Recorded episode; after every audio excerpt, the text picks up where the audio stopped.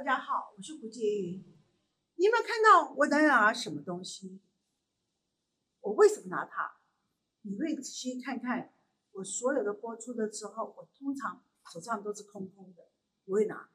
但是呢，我今天拿了一个东西，它是柚子。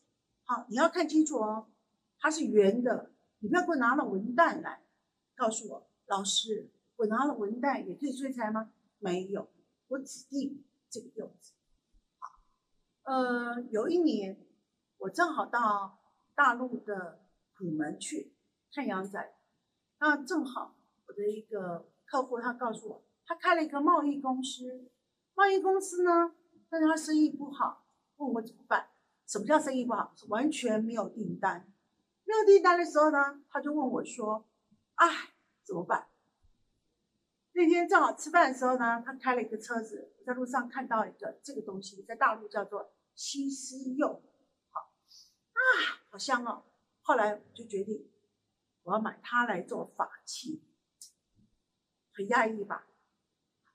那个是民国八十年的事情，就拿来以后就放地下，放了七颗。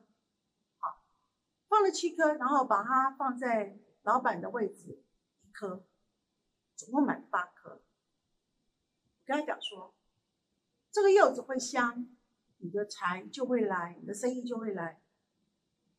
因为我在翻《奇门遁甲》的书，中国的书，《奇门遁甲》呢，它会告诉你催财，天时地利是哪一个时候，天上的星星在哪里，月亮在哪里。吉神在哪里？放这颗柚子，月中国柚子代表喜气。我放了以后呢，我刚想说八天后你应该是有预就有单子。最后呢，他接的第一个单子就是我放的柚子。那这个人呢是周鼎光，他的弟弟周仁月在虎门。从此以后呢，我就把他拿回来，在民国八十年的时候，我就拿回来在台湾。我在台湾的时候呢，我很多的案子，我觉得把它挑选日子，跟他讲说什么时间放柚子，偏偏这个柚子呢，只要你烂掉、坏掉，抱歉，赶快换掉，因为它马上没有财，而且马上你就要赔的要死，所以柚子一定要新鲜，一定要好。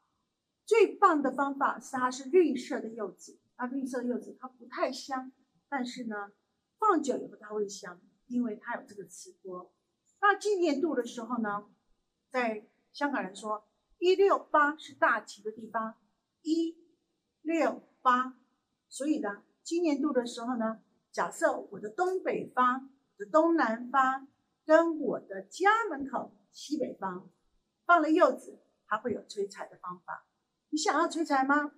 我没有卖任何商品哦，因为我不是果农，柚子。随时随地都可以，但是它在每一年中秋后到元宵之间可以买得到。祝大家好运连连，拜拜，柚子哦。